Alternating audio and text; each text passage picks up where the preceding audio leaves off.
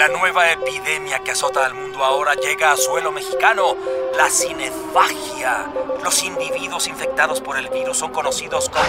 Don't make me destroy you. Nos están atacando. Vean a esos hombres. Aquí están los cinéfagos. No, no es posible.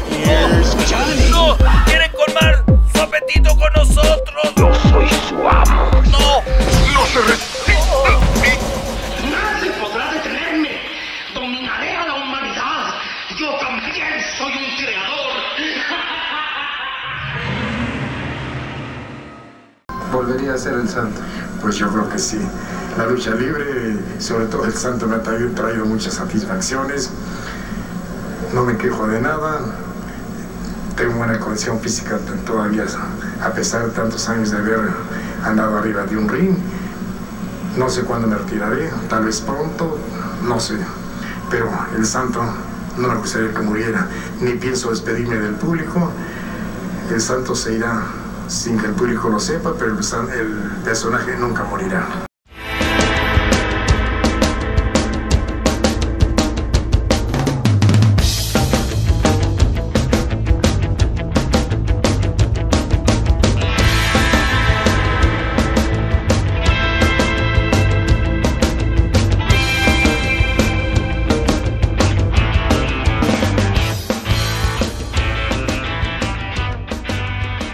¿Qué tal amigos de Cinefagia? Bienvenidos una vez más a este podcast de revista Cinefagia, el podcast cinéfago que a pesar de los pesares y que no hemos tenido pues la prontitud que quisiéramos entre un episodio y otro, no quitamos el pie del acelerador y a lo mejor a 30, 40 kilómetros por hora, pero llegamos a la meta. Hoy estoy muy contento porque tenemos un programa que obviamente ya saben de qué se trata, ya vieron el título de este programa en su podcaster favorito.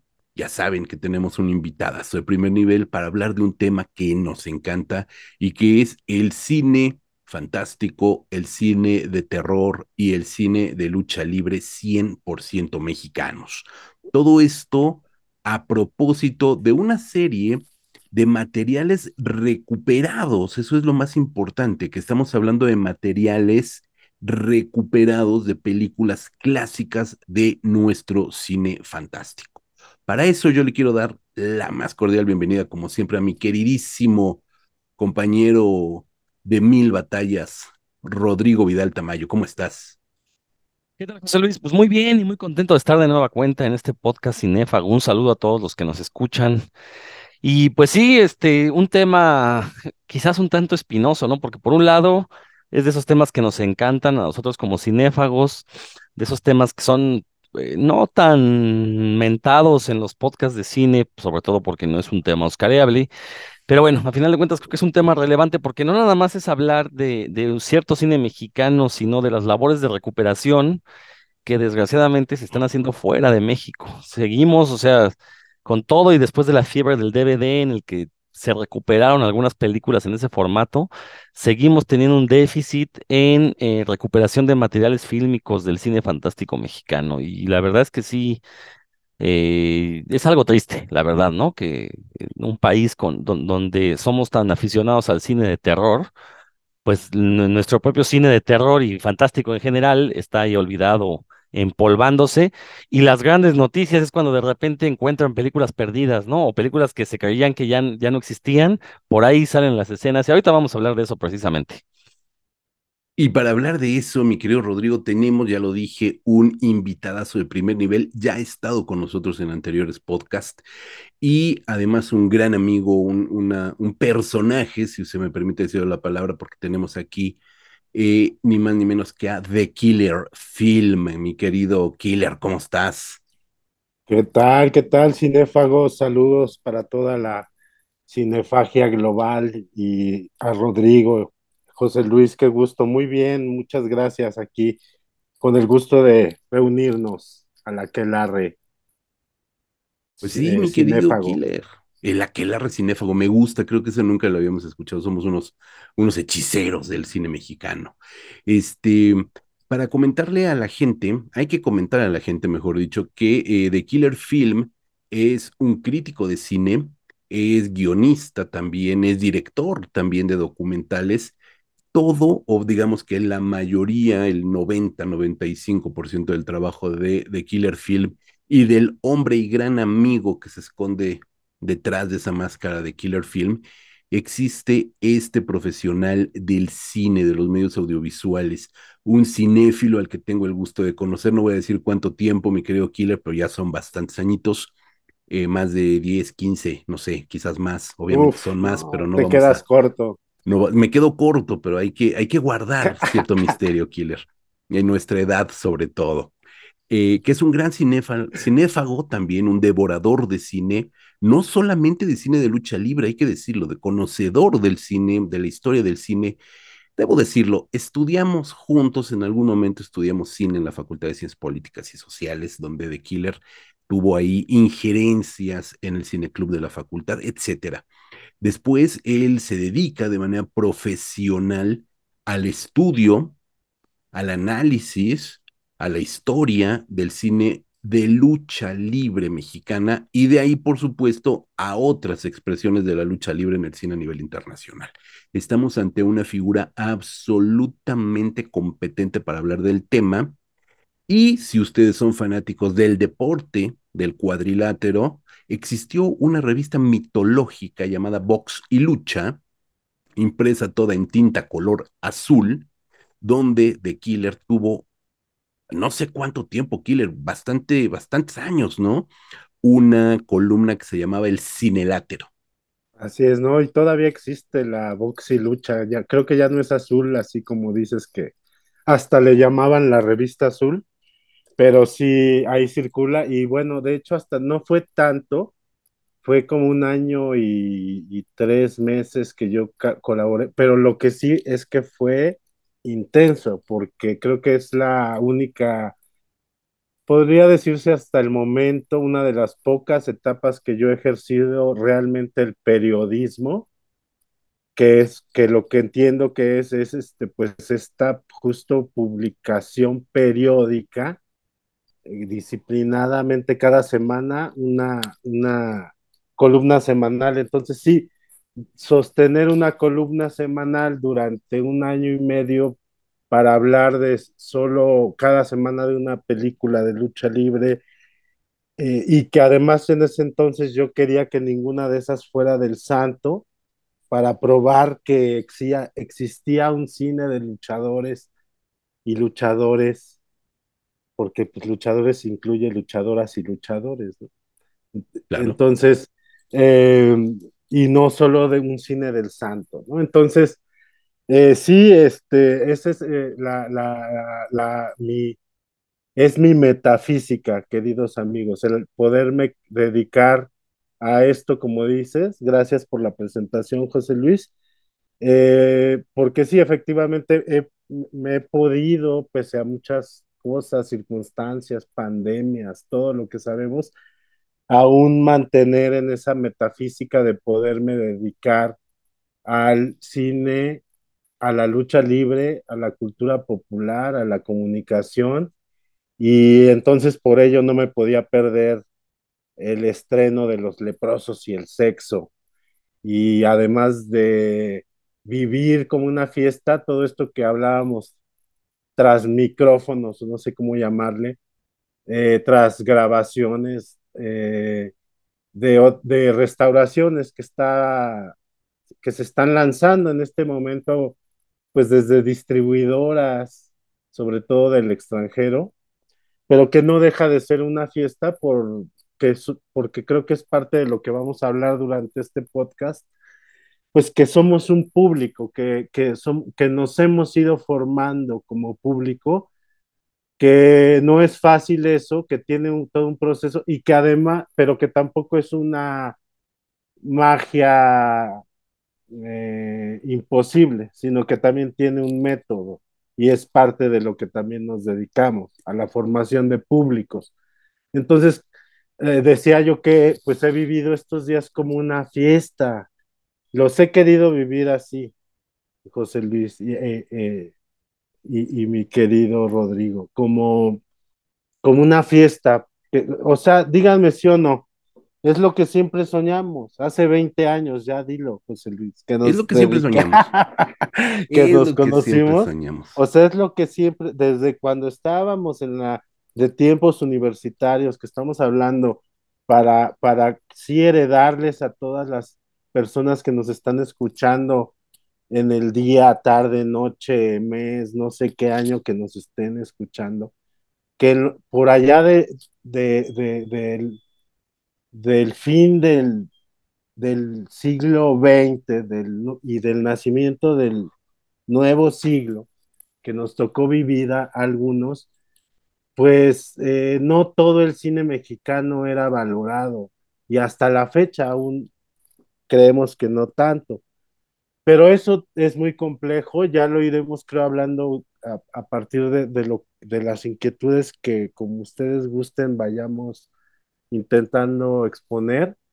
Pero yo diría que lo estoy viviendo como una fiesta por es, porque siempre lo pensamos así, desde antes de conocer tan, ma, tanto como hoy lo conocemos, lo digo en plural, y entonces eso también nos habla de, del poder de este cine con sus fanáticos, con su público. Con su...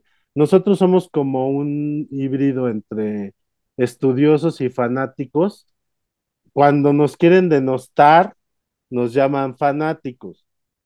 Hay cuando en la jornada nos entrevistan y eso y dicen el fanático de Killer Film, de la lucha libre. Bueno, sí, somos fanáticos, pero también somos estudiosos del tema.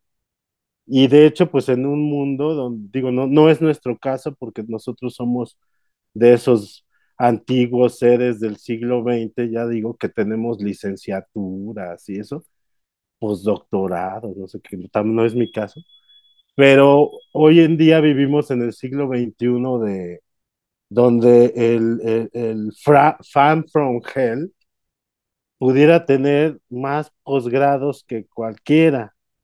Y bueno, vamos a, como queremos hablar en serio, vamos a ponerlo en su justa dimensión, o sea, no tampoco pues es que lo otro no sirva, ¿no? No, no, pero lo que, de lo que partió esta idea es de que en ese momento, en, en, en 1997 a 2000, no podíamos ni siquiera ver este cine, José Luis. Exacto. O sea, era muy difícil, nosotros lo leímos, nosotros lo leímos este cine. Yo me acuerdo de ti, qué bueno que hiciste esa presentación, porque es presentarnos a todos, a todos nosotros, los que estamos aquí presentes, a todas las personas aquí presentes, ¿no? Que es este que nos tocó vivir justo ese esta, esta dificultad de ver nuestro propio cine y entonces ahora estamos ante señales que nos lo hacen, aunque ya cuando somos unos enmascarados con más experiencia y batallas y andadas y ganadas y perdidas, eh, pues poderlo verlo como se debe.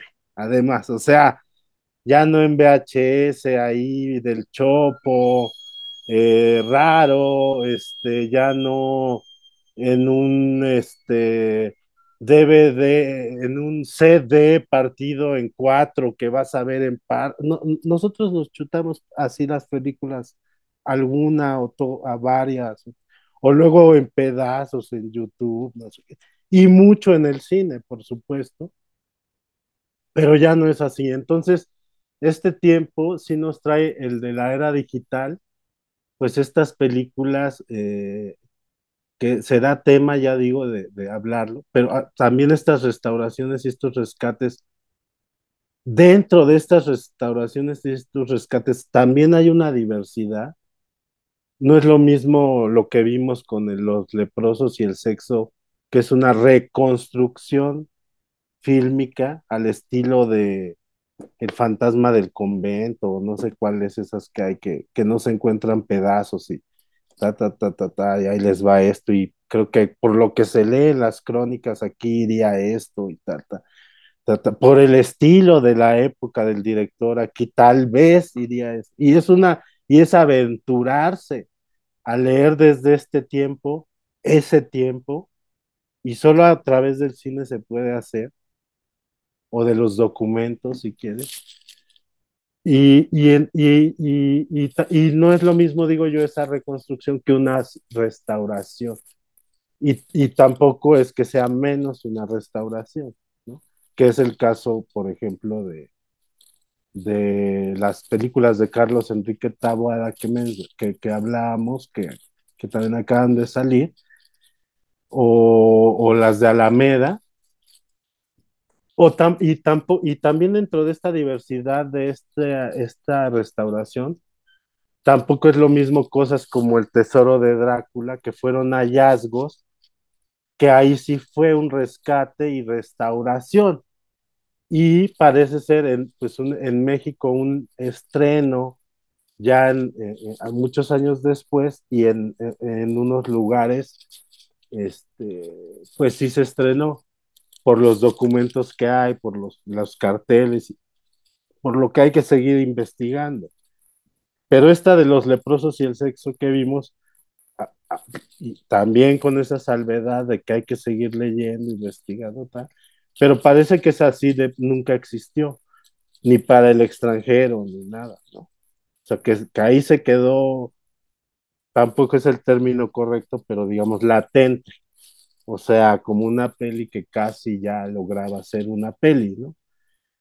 Y, entonces, y que es muy interesante a la luz de nuestra historia fílmica, pues lo que vimos ya el presentarse el martes pasado en la Cineteca, el, el martes 28 de febrero de 2023, que fue el, el estreno de, el estreno en México, que no pudo ser, no dio nuestro siglo XXI para que en México fuera el estreno mundial de la peli, sino que tuvo que ser en, en Rotterdam, ¿no? en el Rotterdam Film Festival.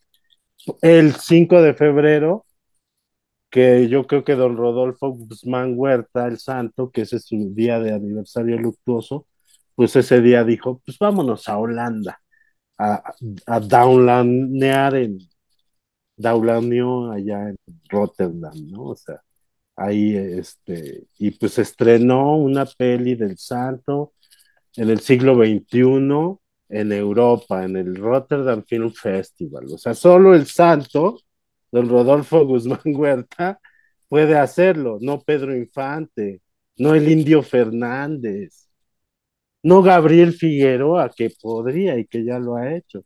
Pero en el siglo XXI del 2023, eh, solo esos, esos, esas llaves, esos madrazos, pues ya son para gente mayor, como, como pues el buen don Rodolfo Guzmán Huerta, el santo, que como el mío sí sigue aún muerto y cabalgando, muerto, eh, ganando batallas, ¿no?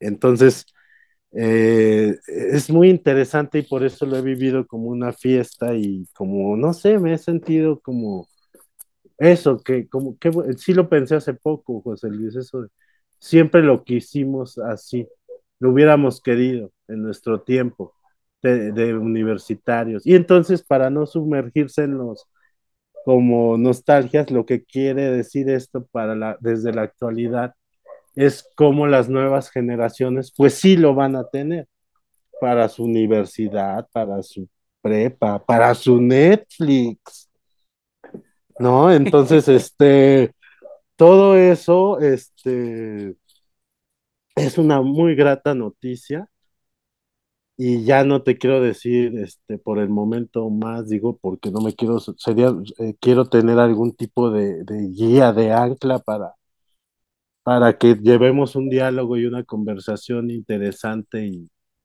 y que pueda, pues sí, nutrir a varios, a varias personas, ¿no? Increíble, Killer. No, bueno, esta presentación que acabas de hacer es absolutamente memorable, bien lo dices.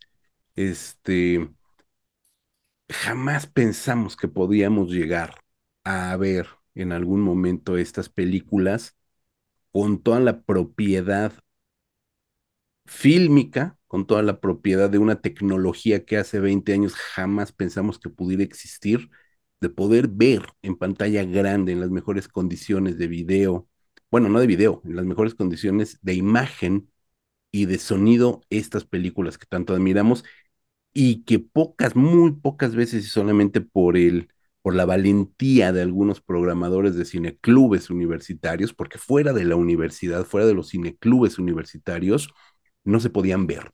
¿no? El propio Rodrigo Vidal, pocas veces comentamos esto, Rodrigo. Rodrigo eh, también, también estuvo inmerso en la vida de los cineclubes universitarios, en el cineclub, legendario cineclub de la Facultad de, de Ciencias, ¿no? Donde también la labor de rescate, de exhibición, de formación de públicos para el interior de la universidad y de ahí hacia afuera, obviamente, ha, hecho leyenda. Bueno, aquí lo interesante es eh, precisamente hablar de esta proyección de la película Los Deprosos y el Sexo, la versión, pues, no, sé si llamarle porno, porque realmente pues, ahí salían unas mujeres encueradas y algunos hombres ahí propasándose con ellas, pero pues, yo, yo creo que ni a softcore llega, ¿no? Eh, eh, originalmente es la película conocida como Santo contra los jinetes del terror, un western bastante malito, la verdad, la original. Y esta película, pues, como dijo ya el killer, pues más que una restauración, resulta que se encontraron por ahí las escenas de encueres y se tomaron la licencia, porque así lo explicaron al vivo, que fue la licencia de, pues, ponerse a pensar dónde embonaban estas escenas de desnudos, de, de sexo este, muy, muy suave, y, e intentaron ahí intercalarlas en la película. Eh, digo, son de estas curiosidades que durante años sabíamos que, que habían existido, teníamos las, las fotos, los, las lobby cards, eh, eh, estos rumores, ¿no? De que las versiones europeas de las películas del santo, cosa que el hijo del santo siempre negó y pues ni modo, ¿no? Ya tuvo que tragar sus palabras, afortunadamente. Entonces, bueno, eh, se nos presenta esta versión de los leprosos y el sexo, que efectivamente no, no es que fue una película ya montada, simplemente hubo un trabajo ahí de, de arqueología. Como ya dije, buscaron dónde embonaban algunas escenas, que algunas eran bastante obvias, otras no tanto. Pero bueno, son de esas exhibiciones que, a las que uno tiene que asistir porque es poco probable que se vuelvan a, proyectar de manera masiva en México, sobre todo por la cuestión de derechos del personaje del santo. Si mal no estoy, creo que la del vampiro y el sexo, que es la versión porno de Santo del Tesoro de Drácula, creo que no se exhibió más allá del macabro, donde se estrenó aquí en México. Precisamente, y tengo entendido que fue por cuestiones legales, pero ahorita ustedes me desmentirán, ustedes saben más. Pero bueno, entonces pues sí, son de esos sucesos que muy probablemente ocurran una sola vez en la vida, entonces pues todo cinéfago tenía que estar ahí. Desgraciadamente, José Luis, tú nos hiciste falta, pero bueno, este, ya habrá chance de más. Pero bueno, esto nos habla precisamente de lo que yo decía al inicio, ¿no? Cómo es que hay un montón de, de material, seguramente hay más materiales de películas mexicanas que están ahí escondidos en algún baúl, en algún este, sótano, no sé, en alguna bodega, esperando a ser descubiertos y también nosotros esperando que no se pudran, que estén en una temperatura adecuada, que no haya mucha humedad para que el celuloide se pueda conservar. Pero estoy seguro que hay mucho material por ahí regado porque en México no tenemos la cultura de la preservación, y esto es un hecho, ¿no? Podemos ver en Estados Unidos la gran cantidad de reality shows que hacen sobre antigüedades y de repente uno ve que los viejitos sacan ahí, pero unos tesoros, en serio, de, de cosas antiguas y aquí en México no existe, ¿no? Incluso aquí en México tenemos programas de, este, de cachivache, ¿no? De descacharrización para que uno saque todas esas cosas y pues este, algunas acabarán en la basura, otros se convertirán en el tesoro de alguien más, pero no tenemos esa cultura de preservación, ¿no? Entonces, eh, pues aparecen este tipo de materiales y obviamente es la gran noticia. Cuando yo creo, yo creo que debería ser lo, lo común y corriente que de repente dije, no, pues ya aquí está la película tal, vamos a, a publicarla a, presentarla, perdón. Eh, digo, ya en, términos objetivos, sinceramente la película pues no pasa de ser una mera curiosidad. Creo que no aporta nada ni al legado del santo, ni, o sea, ni lo desmerece porque tampoco me parece que, el que salgan estas versiones con desnudos sea algo vulgar, sea algo que demerite la carrera de Santo. Por supuesto que no. Al contrario, no creo que pues habla del, del empeño y dedicación que le dio a su carrera de actor, porque pues eso de este ponerse a man, o sea, no nada más se agarraba catorrazos en las películas, también se manoseaba algunas sabrosonas. Entonces, pues creo que eso habla de su profesionalismo eh, histrónico. Entonces, este me parece, no, no creo que demerite la carrera. Pero eh, a diferencia del vampiro y el sexo, que sí la podemos considerar una versión alterna de Santos el Tesoro de Drácula.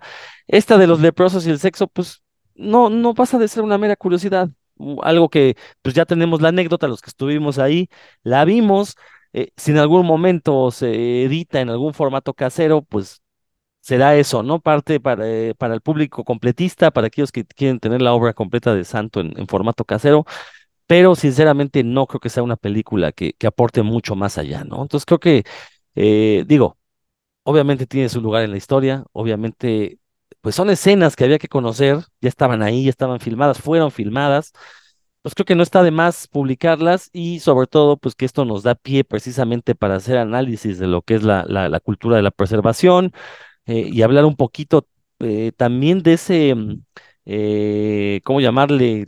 Mm, Desdén de eh, la cultura oficialista por cierto tipo de cine, en este caso el fantástico. Y hay que mencionarlo, José Luis, creo que es la queja de todos. Fue proyectada en Cineteca en una de las salas pequeñas. Los boletos se agotaron el mismo día que salieron a la venta. Yo hubiera creído que al ver el éxito hubieran pasado la proyección a una sala de las grandes. ¿no? Pues, o, y, e incluso hacer más proyecciones pues, para, para todo ese público que está sediento de ver este tipo de películas, que sabemos que, que el cine fantástico y en particular el, de luchadores eh, es un éxito en México, es parte de nuestra cultura eh, y sobre todo en los últimos años ha tenido eh, un, un revival, pues debido a este, a esta vuelta a las raíces, ¿no? A esta idea de que los luchadores en particular y las máscaras, los, lucha- los luchadores en general y las máscaras en particular, pues ya son un ícono de la cultura mexicana que nos representa en todo el mundo. Entonces, como buenos mexicanos, creo que eh, sí hay cierta obligación para apoyar este tipo de, proyecciones. Es parte de nuestra cultura indiscutiblemente, ¿no? Es algo que nos representa y creo que durante décadas la mal llamada alta cultura se encargó de denostar no solamente a la lucha libre, sino a un montón de, eh, de formas de la cultura popular. Y la palabra popular parecía un insulto justamente a estas autoridades de las altas culturas, ¿no? Y lamentablemente, este, lo comentamos ahorita con el killer también antes de comenzar la grabación, y creo que el haber mantenido la película de eh, los leprosos y el sexo en una sala pequeña, le comentaba el killer, son 180 butacas, si mal no recuerdo, eh, es, es una necedad, al mismo tiempo es una nueva muestra de que la, la, es, esas altas culturas o esas, cul- esas esferas de la administración cinematográfica a nivel este, pues, pues, pues, federal, básicamente, pues son, forman parte de las instancias del gobierno mexicano, siguen menospreciando y viendo por encima del hombro estas muestras del cine popular mexicano, ¿no? Eso me parece lamentable. Respondiendo un poquito a tu pregunta, bueno, no respondiendo, pero era una pregunta, tu comentario, Rodrigo, la, la película de Santo en el Tesoro de Drácula, a.k.a. El vampiro y el sexo, se debió de haber estrenado en el Festival Internacional de Cine de Guadalajara del 2011, si mal no recuerdo, por ahí de marzo, abril tendría que haberse estrenado. No se estrena, ya estaba programada, no se estrena por culpa del hijo de Santo, que ahí metió reyerta y etcétera, etcétera, ¿no? Un caso pues, bastante penoso, más penoso para él que para el resto del público. Y finalmente la película se exhibe de manera oficial, de manera en un estreno digno, en la sala 2 de la Cineteca Nacional, es decir, una de las salas grandes de la antigua Cineteca Nacional, no esta, no esta Cineteca remodelada. La sala 2 sigue siendo la misma, pero cambiaron butacas y entonces en aquel momento, si hoy caben más o menos, no sé, 360, 370 butacas, no recuerdo, en aquel momento sobrepasaban las 400 butacas, es decir, el, el butaquerío era más amplio. Y se estrenó con un lleno absoluto, evidentemente. Después tuvimos la fortuna, o tuve, y ahí sí es uno de mis orgullos en este eh, ciclo llamado Masacre en Joco que exhibí con Mauricio Matamoros en la misma cineteca.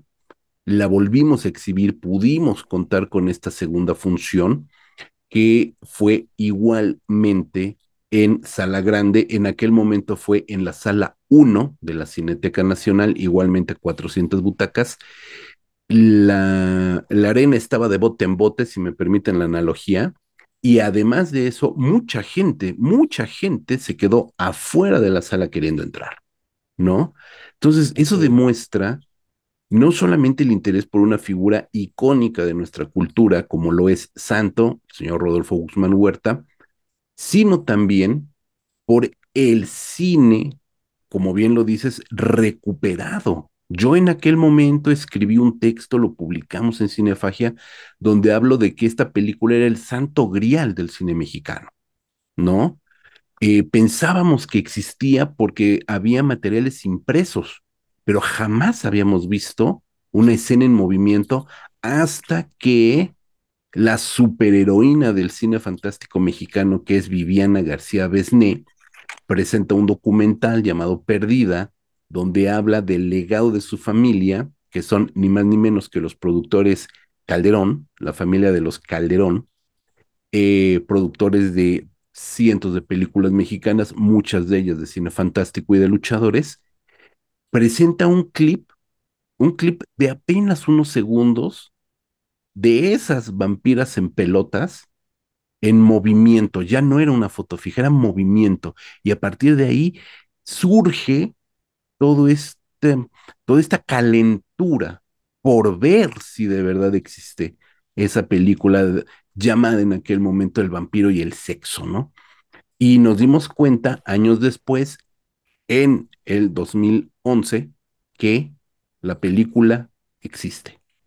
Tenemos ya 10 años, no, 12, 12 años, vamos para 12 años del estreno de esa película y 12 años después, Killer, viene esta versión de Los Leprosos que más allá, y no, lamentablemente fui uno de los que se quedó afuera de la proyección porque ya no alcancé boleto para ver la película, un poco de mea culpa, no, no, no presté atención antes eh, de las redes ni nada, entonces también mea culpa por quedarme fuera. Eh, más allá de la película o del valor cinematográfico de la película en sí misma, Estamos ante una película que es Los Jinetes del Terror, que es de la filmografía última de Santo, este Santo tardío ya en otro tipo de películas, con otro tipo de producciones, con otro tipo de valores de producción, etcétera, etcétera, que quizás no es obviamente de los grandes clásicos del Santo, pero más allá del valor de la película como narrativa o estéticamente hablando, creo que adquiere un valor arqueológico, Killer ¿no? Y, y, eso es lo que hace que se estrene en Rotterdam algo impensable, que algo que ni Santo, ni los Calderón, los Calderón originales, no esta generación de Viviana, sino los Calderón originales, pues jamás hubieran imaginado, si se los hubieran dicho, se hubieran muerto de risa.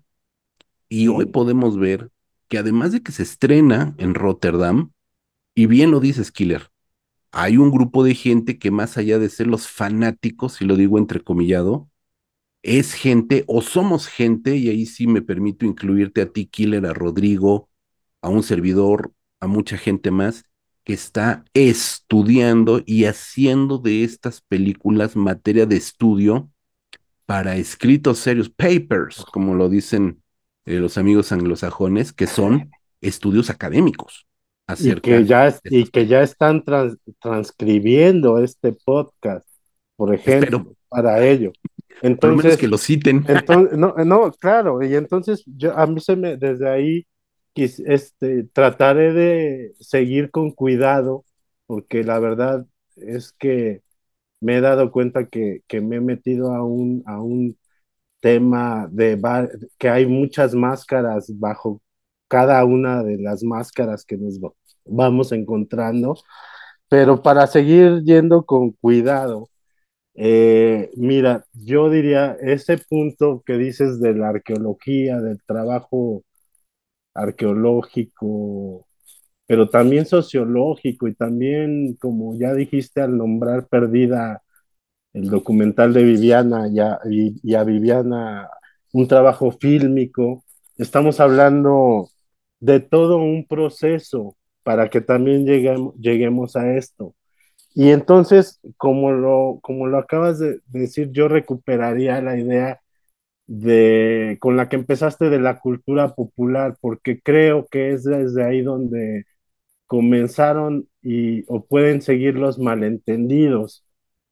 Eh, o sea, creo que es justo recordar sin pretender dar un curso, una clase tal, que la cultura popular así muy brevemente, rápidamente, no sería nada más la cultura que tiene que ver con los pobres o con lo, la jodidez o con lo o con lo miserable o con lo falto de economía, sino que la cultura popular más bien es popular porque sí, precisamente no nada más es de ese sector, tiene que ver otro sector y todos los sectores tienen que ver en la cultura popular, pero principalmente eh, diríamos sería animada por las fricciones entre, entre los sectores precisamente pudientes, ricos, empresariales, con los recursos,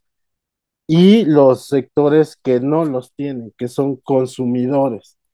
Entonces, a partir de ahí, de, de recordar una dimensión más amplia de la cultura popular, tal vez ya podríamos entender por qué sigue teniendo que ver con todas estas dificultades y ya lo que ya mencionó eh, Rodrigo, de que en México realmente no hay pues los recursos, ni los programas, ni el interés, ni gubernamental, y poco desde, afortunadamente desde la iniciativa privada, para la preservación y la conservación. Y ya después de la preservación y la conservación, la restauración. O sea, son varios pasos. ¿no? Y después de la restauración, pues lo que estamos viendo, la, la difusión, la difusión. La, de esos, de ese, de eso, de ese proceso. Pero entonces a lo que voy para recuperar lo que ya dije, es que en este momento no estaríamos así si no tuvieran que ver, como ya lo mencionaste, José Luis, ahora aún la familia Calderón, que yo diría con el lenguaje ya muy del espectáculo, que el cine también es un espectáculo, no solo un negocio, y también lo es todo, y eso es de lo que estamos ahorita tratando de hablar, que no solo es arte para las exquisitas élites consumidoras del arte fino, que no solo es negocio para tirarle maíz ahí a, a, las masas, ¿no? Sino que es todas esas cosas.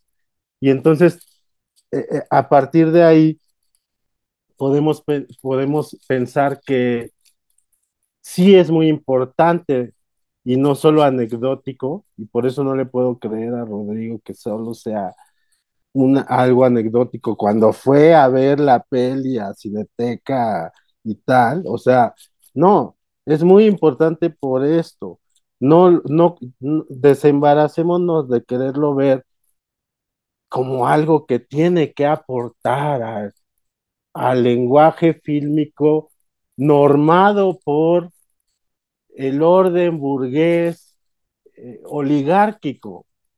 Acá también tiene que ver la oligarquía y el dinero, pero es para el rescate de la memoria, si no, no podría ser. Justamente antes de la peli de, de Leprosos y el Sexo, hablé con una de las fondeadoras, pues creo que pesadas, ¿no? De, la, de, que se lograra la, la restauración. Hubo un Kickstarter y podíamos participar, pero pues esto realmente se logra con, con mucha lana, ¿no? Y entonces aquí es a lo que voy, que no nada más el hecho de que haya un público que lo queremos podría lograr estas restauraciones, sino que de, tiene que haber alguien que ponga el recurso. Y para que se logre todo, tenemos que haber las dos partes, viéndolo muy minimizadamente, porque son mucho más partes que esas, ¿no? Entonces, eso es a mí lo que me interesa de todo lo que estamos hablando, porque eh, fíjate, también lo hablaba hace poquito con, con Viviana y qué bueno que, que, Rodrigo así lo dice, o sea, en todo este, todo este tiempo, Viviana García Besné para mí ha sido la fuente eh, historiográfica del, de este cine mexicano que nos interesa, más honesta y abierta que puede haber. Y ah, yo creo que hay que agradecerle porque no todo le es cómodo. ¿no? Para empezar, que desde perdida, pues balconea que su abuelo era un mujeriego y que pues, su familia prácticamente lo corrió de la familia y que es gracias a esa corrida familiar que tenemos al santo en el cine, porque García Besne fue el único desesperado que su familia del cine, pues de unas maneras muy mafiosas, le cerró las puertas para producir en México y se tuvo que ir a Cuba en plena revolución. Y Viviana ha sido tan valiente como tú lo has dicho, tan heroína, para decirlo. Y entonces yo quiero, me interesa hablar de ese proceso, pues no que solo en este podcast, sino en varias cuestiones.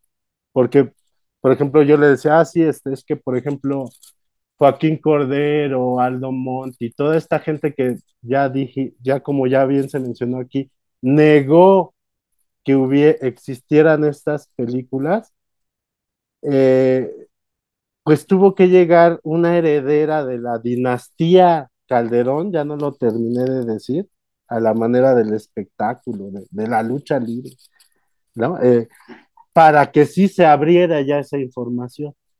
Y esto lo digo desde un punto no quejumbroso, no de, ay, este, es que solo, no, entendamos los procesos históricos, historiográficos y que tienen que ver con lo público y lo privado.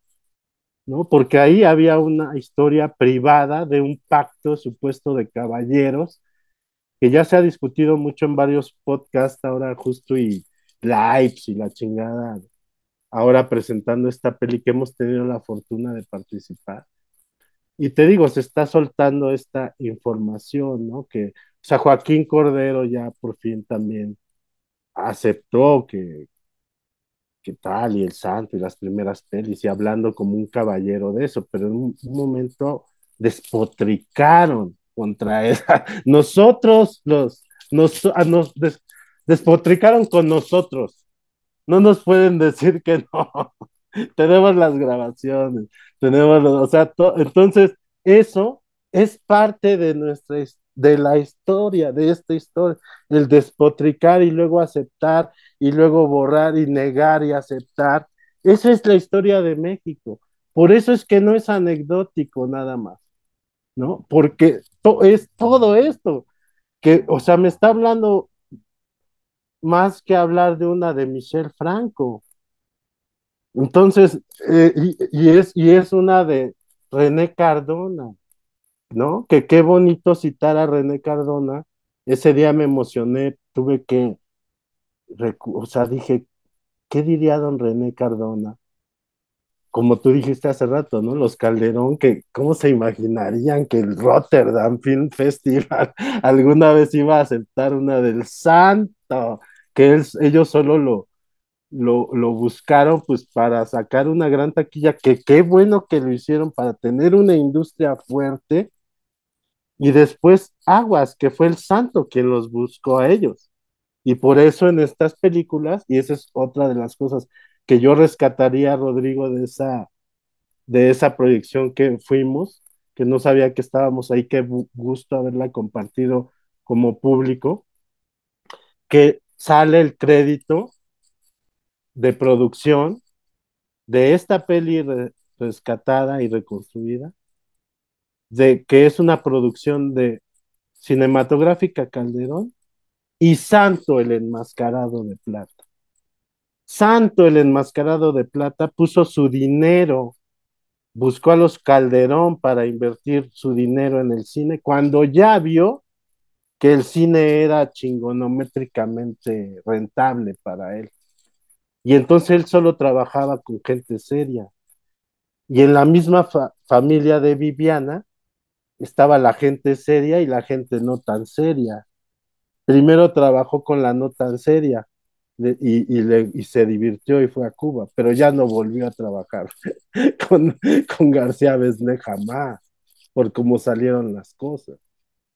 Pero sí buscó a Calderón, después su familia con la que estaba peleada, ese primer productor con el que trabajó, para trabajar con ellos e invertir su dinero, porque dijo, estos güeyes se la saben de todas, todas.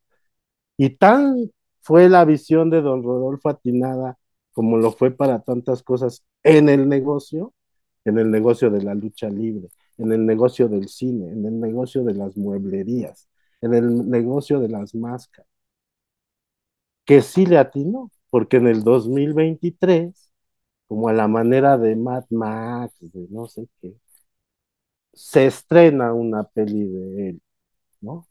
Y que no hubo, nos quedamos 25 años esperando una peli del Hijo del Santo, de Blue Demon Jr., de Místico.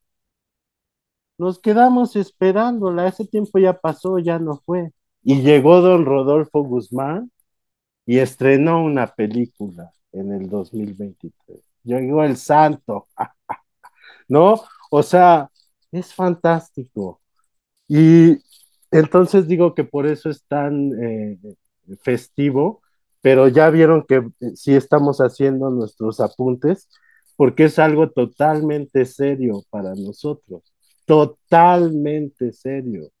Y eso es lo que yo creo, José Luis, que hay que mostrar los que a los nos corresponde mostrarlo y, el, y, y la pasión del público y del fan cuando somos fan y público e ir a gritar santo, santo a la pinche sala para que nos abramos salas grandes y nos abramos y que sea indudable para que esté quien esté en la Cineteca Nacional que este cine merece el mejor lugar. No un lugar, no tal, no. El mejor lugar. ¿Y qué quiere decir el mejor lugar? No quiere decir nada más el lugar donde quepa más gente. Quiere decir hacerle acogedor el lugar a ese público y a esa película. Entonces, es parte de lo que yo creo que vivimos eh, a ese día, Rodrigo, además de muchas cosas, y, pero qué bueno, esto me gustó como lo comentaste porque, o sea, como que ahorita siento que ah, todo lo que está compartiendo Viviana de todo este proceso es muy importante, este, y ese día hubo, ah, hubo ahí este, cosas que se compartieron importantes. La última que en este momento yo quisiera eh, no dejar de compartir es que eh, no hemos mencionado a otro gran héroe de estas películas, junto con Viviana, que es justo el restaurador Peter Conheim, ¿no? Que, que él trabaja para Cinema Preservation Alliance. Y es esta parte de la que estamos hablando, que por qué no se hace en México, ta, ta, ta. Ujú. Pues bueno, ya quitando la negativa, ¿quién sí lo hace? ¿No? Bueno, lo hace Peter Conheim en el Cinema Preservation Alliance para la memoria global, ¿no? Porque pues es, sí, eh, aquí el, eh, ya para que los interesados investiguen más y eso y nosotros mismos, pues por lo que sabemos, aquí estuvieron esas películas por años en, en riesgo de perderse en el archivo permanencia voluntaria de Viviana, pero sin conseguir apoyo, sin conseguir eh, justo cómo restaurarlas, pero antes, ya dijimos, cómo preservarlas. Y entonces ya eh, el, lo que entiendo, que es lo que hay que decir con mayor precisión y datos, tal vez valdría mucho la pena, José Luis, que hicieran un cinefagia con Viviana. Eh, eh, eso, que ya se fue el archivo, entiendo, a Estados Unidos, ya hay más posibilidades, o sea, ya se vendió, ya no está en México, olvidémoslo. Pero también ya dejemos de ver las cosas a la Benito Juárez y de, que y a la y a la y a la y a la onda de la SEP y del patriotismo eh, del rancho de la chingada, ¿no? O sea, aquí somos de la, o sea, el cine es, como esto nos daría la gran lección de que el cine es una gran nación. Porque ya con la gente del cine que está diseminada en el mundo, lograríamos eh, valorizar estos es, esfuerzos, hacer voz y llevar muchos más a cabo. No importa desde qué país, desde qué, y que en cada vez que, que, que en cada país sí cada vez haya más recursos para salvar su cine y su memoria. Pero para eso primero tiene que haber un interés, si estarán de acuerdo, en, en preservarlo, en, en, salvarlo y, y en present, presentarlo de nuevo. Sí, absolutamente. Este, mira, ahorita entre todo esto que comentas, me recordé algo que me dolió mucho, que me molestó, que me dolió no es pose, se los aseguro que no es pose. Ustedes nos escuchan y bueno, quizás los, los eh, ciberescuchas que estén escuchando ahorita este podcast, algunos de ellos nos pueden conocer y saben que no lo digo de, de, pose. En el año 2017, 2017, eh, yo trabajaba en Cineteca, andaba por ahí en Cineteca. Eh, um, o ya no, no me acuerdo. La cosa es que tenía yo mucho vínculo ahí en Cineteca. Se cumplió el centenario de Santo y no hubo nada que hiciera la Cineteca Nacional para conmemorar una figura tan importante para el cine mexicano, porque Santo sostuvo en la industria del cine mexicano durante un buen tiempo. Sus películas le dieron de comer a cientos de personas, a decenas, docenas de familias, en un momento del cine mexicano en crisis. Y en ese momento del cine mexicano en crisis, el cine de Santo era industria, era fuente de trabajo. Uh y simple y sencillamente el ícono que es Santo, el enmascarado de plata, más allá, y aquí sí vale la pena separar a la figura del atleta, del deportista, del multicampeón de la lucha libre, como deportista y como esta figura del, del deporte mexicano, hay que tomarlo como esa figura del cine mexicano, taquilleramente hablando a la par de las grandes estrellas de la época de oro del cine mexicano, ¿no? Entonces, mucho se habla de la Virgen de Guadalupe, Pedro Infante y Santo el Enmascarado de Plata como la Santísima Trinidad del Mexicano. Y eso es 100% cierto.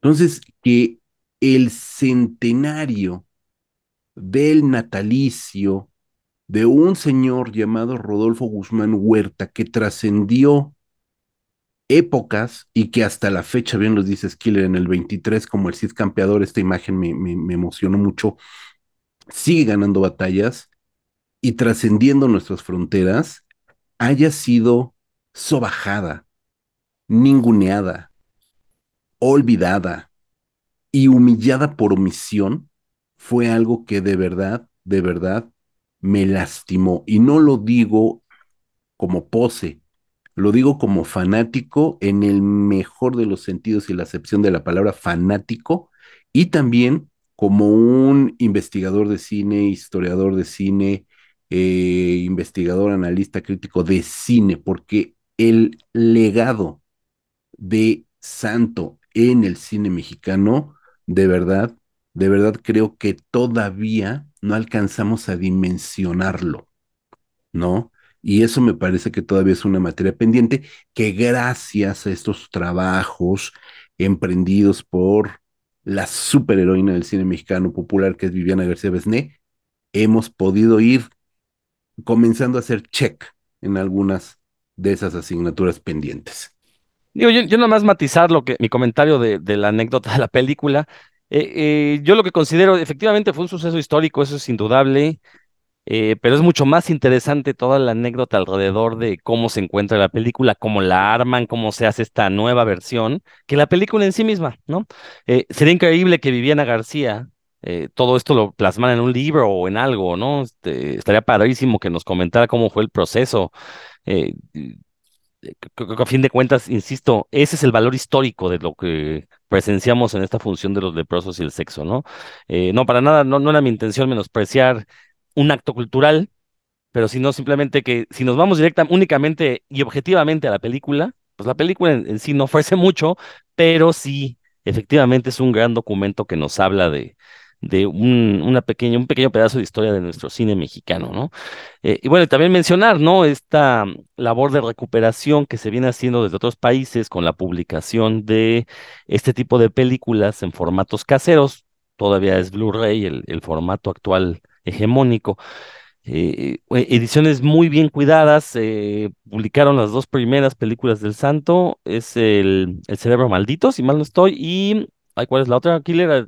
Cerebro de ma del Mal y Hombres y Hombres Infernales. Hombres Infernales, eh, una edición muy cuidada en DVD, restaurada con una imagen casi 4K, si no es que es 4K, con un librito, con ensayos, con eh, a partir de expertos, o sea, unas ediciones increíbles eh, que yo insisto, bueno, qué bueno que se hagan, o sea, no estoy en contra de que se hagan. Yo lo que digo es, ¿por qué no ha habido un empresario en México que se le, se le haya ocurrido lanzar este tipo de materiales al mercado global? O sea, ahí está el dinero y desde que empezaron a salir materiales así en DVD, yo incluso una vez le dije al hijo del santo, ¿por qué esto no lo están vendiendo? Cuando sacó la película esta de infraterrestre, yo, pon, por favor, póngale subtítulos en inglés para que cualquier persona en el mundo te pueda tener acceso a esta película, ¿no? Y yo, yo lo comentaba desde mi ingenuidad, porque pues yo en aquellos años compraba DVDs con sub, mínimos subtítulos en inglés para poder entenderles. Y yo decía, pues si las películas mexicanas hicieran lo mismo, seguramente encontrarían mercado fuera. Yo creo que yo tenía razón, pero nadie, ningún empresario me hizo caso. Y bueno, ahí están los resultados, ¿no? Tienen que venir empresas extranjeras a, sacar estos materiales este, muy cuidados y traerlos. Sí, es cierto, el mercado es mucho más amplio en aquellos lares. Yo lo que digo es que ningún empresario tuvo la visión de publicarlos, o sea, desde aquí para el mercado global, no nada más centrarse en el mercado eh, mexicano. Ahora, ahí entra mi ignorancia. Yo no sé si hay una cuestión de derechos en la que un empresario mexicano no pueda vender material eh, de este tipo de películas fuera de México. No lo sé. Yo creería que no, pero bueno, este, vamos, yo quién soy para, para criticar a esos señores tan sabios que son los empresarios, ¿no? Pero bueno, esta caja está magnífica, trae un póster, trae este libro. Si mal no estoy, Killer, tú tienes un ensayo, ¿no? En esta caja. Eh, tuvimos una participación en los Special Features, eh, una entrevista uh -huh.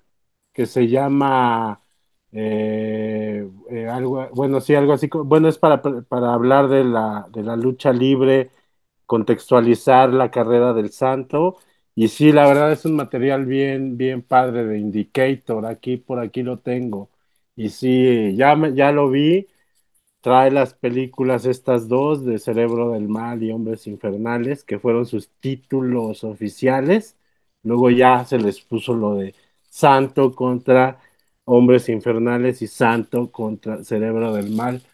Eh, y, y, la caja, la otra que sacó Indicator, que es la misma. Eh, o sea, todo esto, a ver, para que el público vaya entendiendo y a lo mejor se pueda replicar esta cultura, porque fíjate, esto que dices, Rodrigo, luego a mí me da la impresión, ahora que estoy metido en la distribución, que no se sabe porque no son, luego no, no son cosas que se comparten mucho. ¿No? Y ya se queda ahí uno como ignorante, como dices. Pero, mira, o sea, hay una casa productora en Inglaterra que se llama Powerhouse, ¿no? Y, y entonces esa casa productora pues tiene su, su ala de distribución en Blu-ray y que como bien dices ya pasaron por todo, ¿no? Por VHS, ya ellos nunca le han parado a la constante distribución de estos materiales.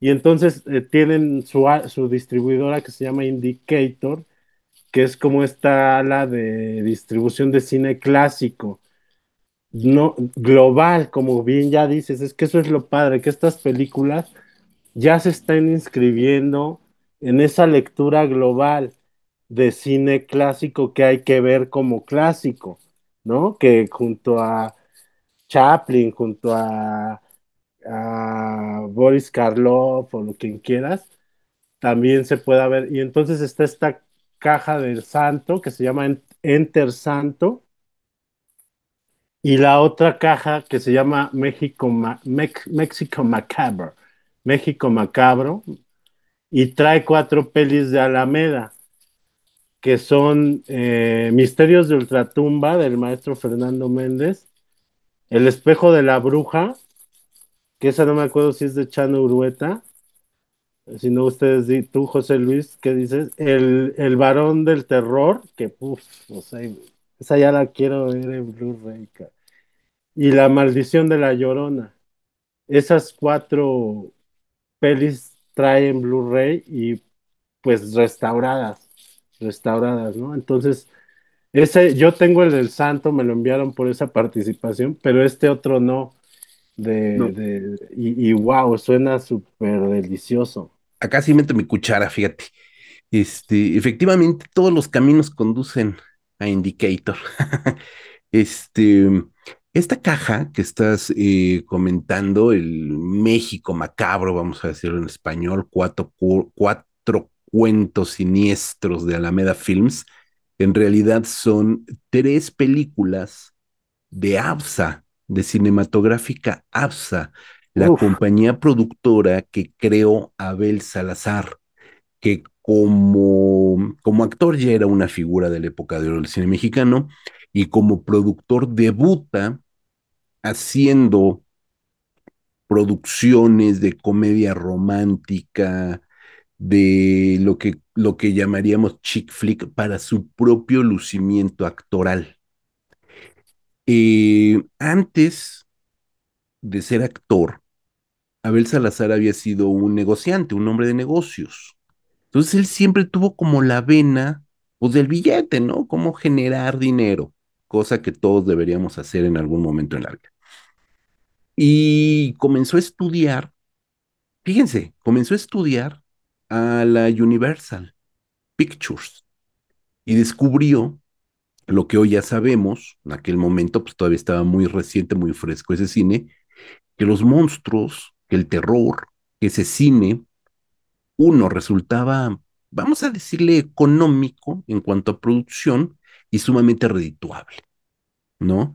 Y que el público siempre está dispuesto a llevarse un buen susto, ¿no? Entonces, él, que ya era productor de cine, funda ABSA y la primera película que produce con ABSA es ni más ni menos que El vampiro, ¿no? Película que le ha dado la vuelta al mundo y que es un clásico del cine mexicano. Es así, está considerada entre las mejores películas de la historia del cine mexicano, del cine de terror dentro del listado general de cine mexicano. Y esta caja de los cuentos macabros del México macabro eh, la complementa un título, un título que sí es producción de Alameda, porque es, que es Misterios de Ultratumba, dirigida por Fernando Méndez, el director del vampiro. ¿Por qué nos dice que la caja son cuatro cuentos de Alameda Films? Bueno, simple y sencillamente porque Alameda Films compró los archivos, las películas, los derechos de ABSA. ABSA desaparece, ¿no? Como productora desaparece y Alameda compra los derechos de esas películas. Entonces, si bien no las produjo, sí es la dueña ya de esa película. Y volviendo a lo que comenta Rodrigo, eh, yo creo, ¿no? Que no hay productores mexicanos o industriales mexicanos que se atrevan a hacer estas películas o estas cajas, mejor dicho, eh, básicamente o porque son muy codos, ¿no? Y no les interesa, yo creo que le meten su dinero a restaurantes, a bares, este, a marcas, a Telmex, a lo que sea, ¿no? La Fórmula 1, no sé en lo que caramba les reditúe dinero, supongo que más rápido, que a la cultura, al cine y ese tipo de restauraciones. Esta película es una producción, justo lo dices, de Powerhouse Films bajo este sello de Indicator, pero tuvieron, y aquí estoy, aquí se los puedo decir de segunda, tercera mano, no de primerísima mano, eh, llaman a Abraham Castillo, alias Aullidos Panteoneros, arroba Aullidos Panteoneros, ya di sus redes, ahí lo buscan. Un gran amigo también de nosotros, hemos tenido a Abraham aquí en el podcast Cinéfago. Eh, él eh, es muy conocido por haber sido el director de programación de Mórbido, ¿no? Creo que ese es como, o fue, o sea, es, no sé, su bastión pero él se ha dedicado también, al igual que, que, que, nosotros, a difundir el cine mexicano de terror.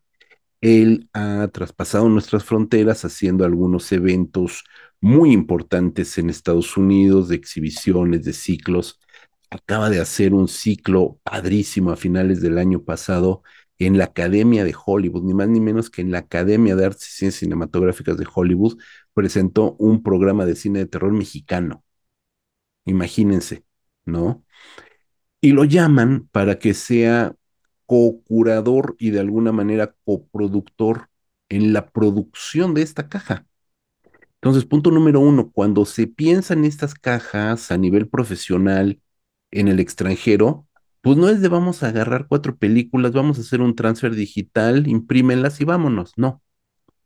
Hay todo un trabajo de arqueología. Y aquí encuentran las películas, pagan los derechos para la reproducción, consiguen la mejor copia que pueda haber. Aquí sí yo supe que estuvieron buscando copias de las películas hasta encontrar una copia de muy buena calidad, celuloide. Celuloide, no digital. Y a partir de eso, hacer una digitalización y una restauración, una limpieza de los materiales que las dejan en un Blu-ray que si no es 4K es 3.99K, en un nivel de calidad nunca antes visto. Pero además de que le invierten una lana a eso, le invierten una lana a presentar un montón de extras o de presentaciones especiales para un box set, como bien lo comenta Rodrigo, y lo comento aquí en esta caja que todavía no sale a la venta Killer, yo creo que por eso todavía no la tienes, apenas lanzaron la preventa. Se acaba de lanzar la preventa la semana pasada. Uh -huh.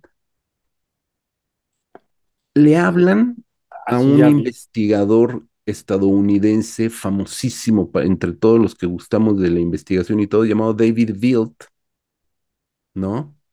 Para que haga un audio comentario acerca de un especialista en el cine fantástico mexicano, hacer un audio comentario sobre el espejo de la bruja, ¿no? Y luego le hablan a un publicista estadounidense, Kid Rainville, para hablar de The Brainiac.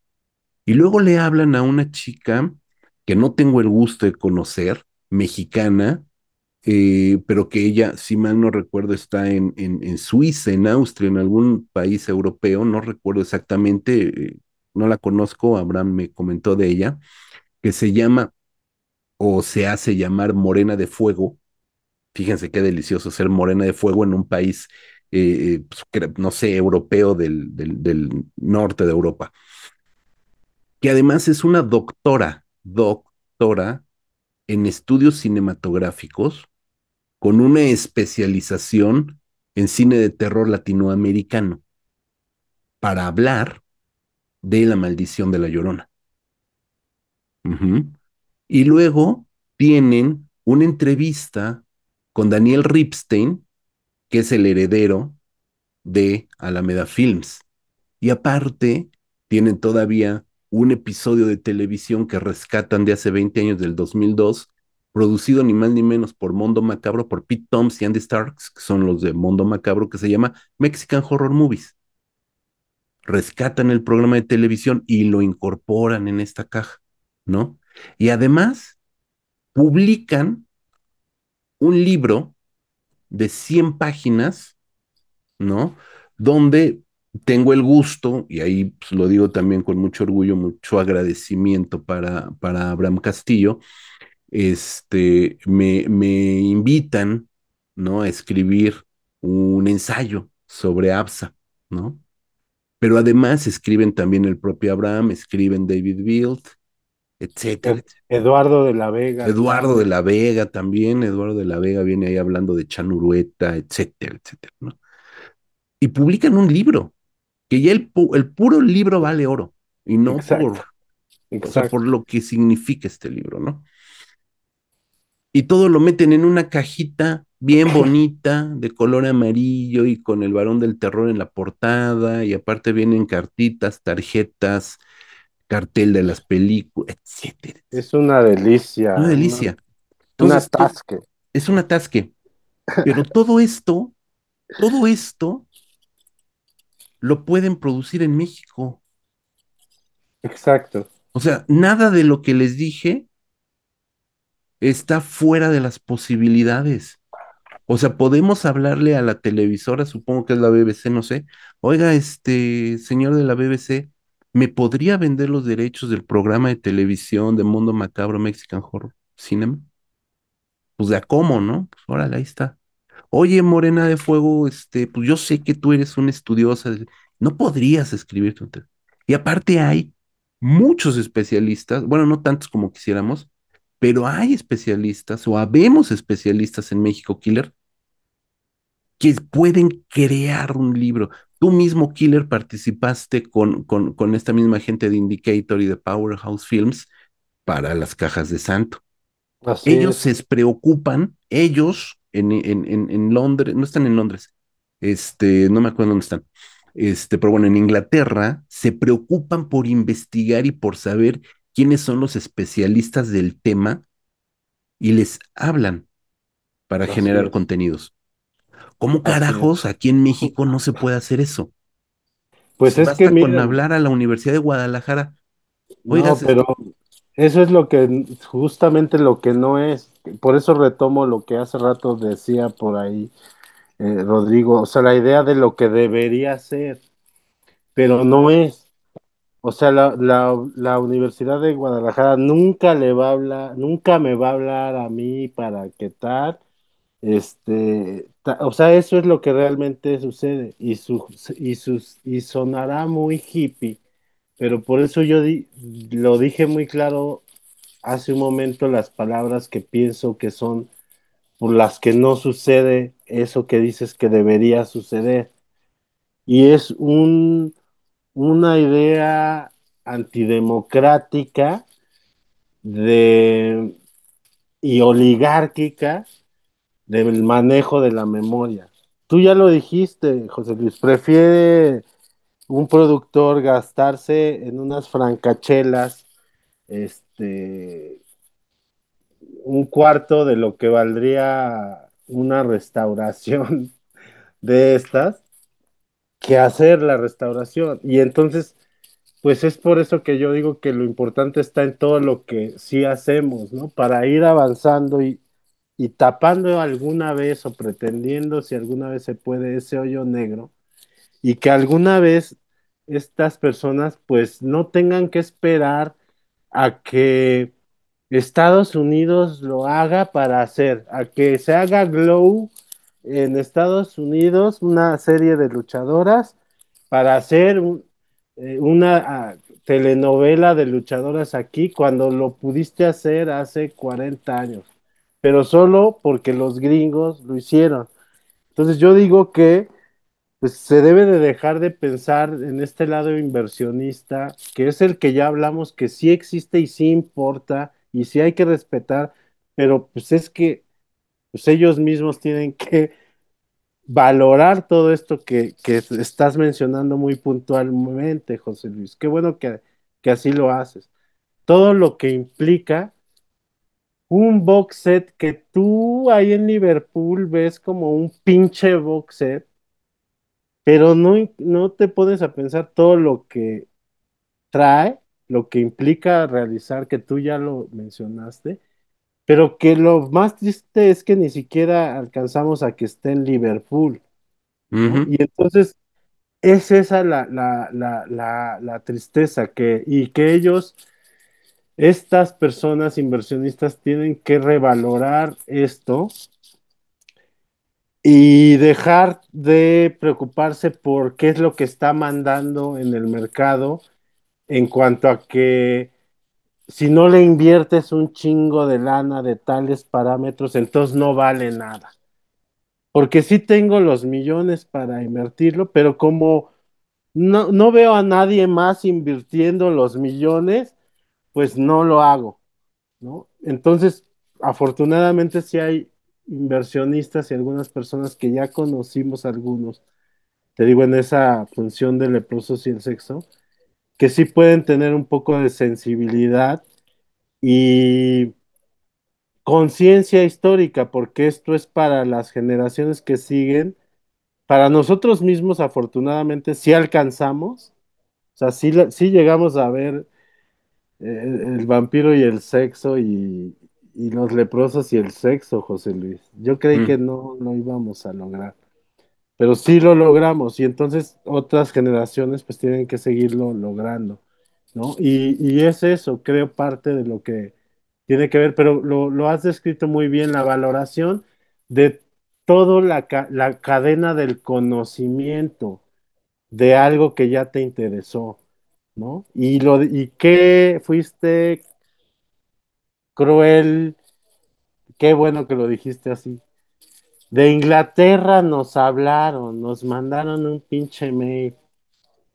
No lo puedes hacer tú de la Secretaría de Cultura de San Luis Potosí, de del C- la CDMX.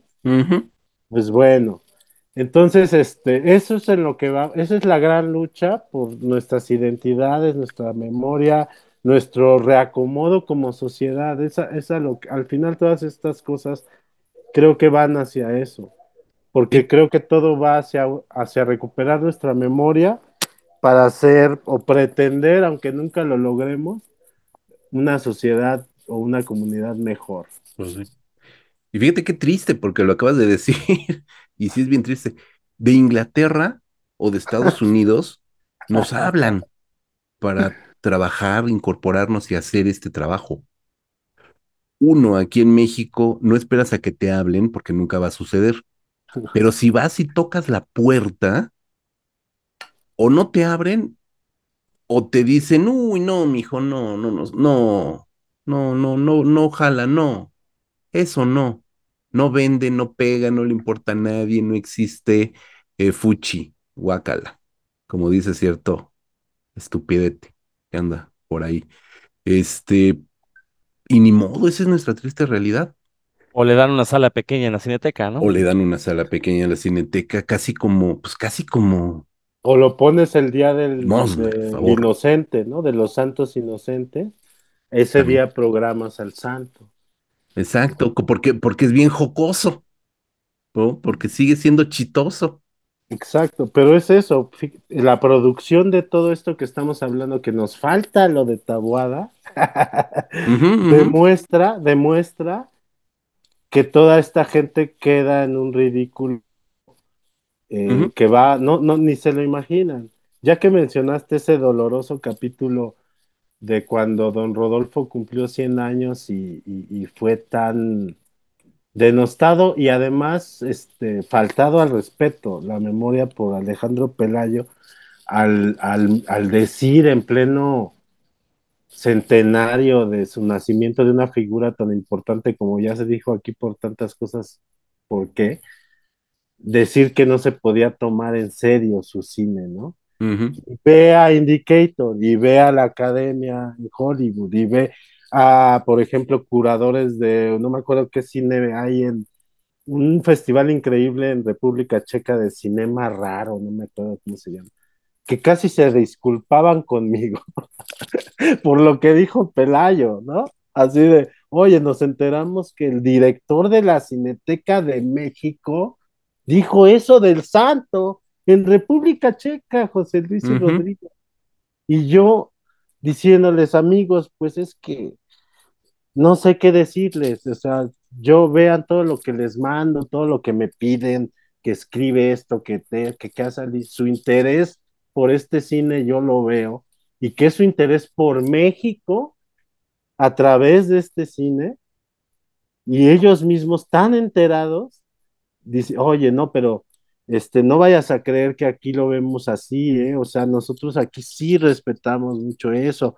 Eh, por el contrario, un cine que no vemos muy en serio es el de Alejandro Pelayo. Por ejemplo. Entonces, eh, es- esas cosas te reconfortan un poco. ¿Y, y por qué? Porque vamos en el camino correcto. Como el mío cita, aún muertos, vamos a seguir ahí, ¿no? Eh, eh, siguiendo el ejemplo de don Rodolfo. Y entonces, pues esa gente no, no lo podrá entender. Y luego ya si lo, lo usa de sorna y eso, pues a los pe- peores que le va es a ellos. Y, y realmente, pues la historia sí, sí se acuerda, la historia sí tiene memoria, ¿no? Sí. Entonces, eh, pues ahí quedará, pero también quedarán nuestras, nuestras bellas batallas, Rodrigo y, José Luis, ¿no? Con el Macá, perdón, con sí, con Edna el Macabro, con Abraham eh, Mórbido, y invitándome también, qué bueno que lo mencionaste, porque gracias a él tuve esa participación, porque él echó la bolita, dijo, vean lo que hace Killer Film, considérenlo, ¿no? Y entonces, eh, con Masacre en Joco, con las restauraciones, con el libro que hice Terror el Rudo, con toda la mostrología bellísima, son, esas son la- las huellas de la historia de esa batalla que van a quedar y que va- para cuando lo veamos o no, en la cineteca esto ya va a ser visto total, de una manera totalmente, como ya se mencionó hace rato, natural y como totalmente fluida. Pues es el cine mexicano, o sea, es la Cineteca Nacional de México, debe pasar el cine mexicano, o sea, no, e- entonces debe de llegar a esa normalidad, vamos a llamarla así. Pues sí, así es, mi querido Killer. Y pues ya para cerrar el, el tema, y no por hacerlo menos, pero pues sí, ya también nos colgamos un rato. Rodrigo, Vinegar Syndrome, que es este sello estadounidense, este sí sé dónde está, este en Brid- Bridgeport, en Connecticut. Eh, Vinegar Syndrome también acaba de lanzar la preventa, la preventa de la caja dedicada, ni más ni menos que a Don Don Duque, el duque del terror mexicano Carlos Enrique Taboada. Mexican Gothic, The Films of Carlos Enrique Taboada. Esta es una caja que contiene tres eh, títulos o que va a contener tres títulos que son Más Negro que la Noche, que son una de tus películas predilectas, hasta donde tengo entendido que es Veneno para las Hadas, y Rapiña, ¿no? Entonces, pues ya en los siguientes minutitos, ¿qué nos dices de esta caja, mi querido Rosco? Pues es que, o sea, lo mismo que estamos diciendo, ¿no? O sea, son esos materiales que nosotros quisiéramos haber tenido aquí desde niños en formato casero. O sea, Veneno para las Hadas, yo recuerdo haberla ido a ver a, un cine, no me acuerdo ni a cuál cine, creo que fue una sala de la UNAM, porque un día antes salió un programa en Imevisión, todavía antes de que se convirtiera en TV Azteca, sobre la película. A mis papás les interesó y, y el día siguiente decidieron llevarnos a mí a mis hermanos y pues fue un suceso. Por eso le tengo tanto estima a Veneno para las Hadas, porque la vi en pantalla grande eh, con mi familia. Y, y, bueno, bueno, esa sí se llegó a editar todavía en VHS, estaba en los, en los videoclubes pero insisto, cuando se da este boom del DVD con los extras, por ahí salieron unas ediciones piterísimas extraídas de VHS que se veían muy mal. Y, y yo en serio, o sea, vuelvo a lo mismo. A nadie se le ocurrió sacar unas ediciones decentes, con una, por lo menos la imagen restaurada para DVD, digitalizada para DVD. Dejen ya los, los extras, estoy de acuerdo que eso ya es una inversión mayor, ¿no? Pero una imagen decentita, eh, subtitular, ponerle subtítulos en inglés, pensando quizás no en el mercado global, pero en un mercado chicano, ¿no? Y, y lanzarlas al mercado, ¿no? Y seguramente recuperaban la inversión. No, nadie lo hizo, tienen que venir gente de afuera. Y, y se los agradezco, sinceramente. Tampoco es que, me esté, que sea yo un, este, un chauvinista y diga, no, tenemos que hacerlo los mexicanos. No, qué bueno que lo hagan. Eso a que no se haga, pues prefiero que lo haga gente de fuera que sé que les va a dar el cariño que merecen, que les va, le va a invertir dinero porque saben que lo van a recuperar. Y lo chistoso es que lo van a recuperar precisamente con gente como nosotros, que vamos a estar a la expectativa y a la cacería de estas ediciones, aunque salgan caras, para tenerlas en, en, eh, en nuestra posesión, no por el hecho de, de acapararlas, sino por el hecho de tener una copia en buen estado que sabemos que en algún momento vamos a utilizar para compartirla ante diferentes públicos. Y bueno, pues, pues de modo, ¿no? Ese es lo, lo único que nos queda. Eh, insisto, creo que aquí lo que hay que quedarnos es de eso a que no existan, pues mejor que llegue alguien de afuera y lo haga, ni modo. Así es, mi querido Rodrigo, pues sí. Pues esto creo que ha sido un buen programa. Killer ha sido un buen, una buena reflexión acerca de estas películas. Este, ya nos queda muy poco tiempo, ya es momento de decir adiós, pero pues valga la pena decirles que se metan a Vinegar Syndrome, que se metan a Powerhouse eh, en internet, inviértanle una lanita, preordenen estas películas, estas cajas valen mucho la pena. Eh, no hay copias decentes en México y si bien tienen que venir del extranjero, pues aprovechemos, aprovechemos este gran eh, regalo, no en el sentido literal, porque lo estamos pagando, pero sí este regalo de amor por este tipo de cine. Killer, ha sido un gustazo tenerte aquí con nosotros. Esta no será la última vez, por supuesto, siempre volverás y será un gusto tenerte por acá. ¿Dónde te puede encontrar la gente, tus redes sociales?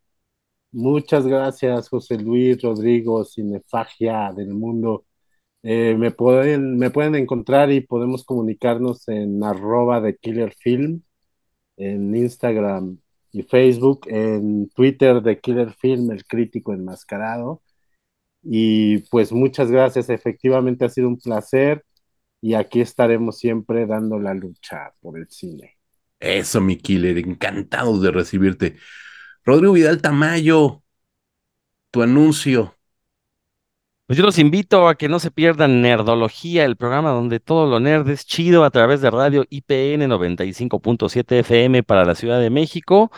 Y búsquenlo en internet para el resto del país y el resto del mundo. Ahí lo pueden encontrar lunes 8 de la noche. Por ahí, Killer, de una vez te voy a palabrar para que vayas allá a platicar de cine de lucha libre un lunes en la nochecita, en, en vivo, para que la gente nos pueda llamar y te haga preguntas. Pero eso ya será en un futuro próximo.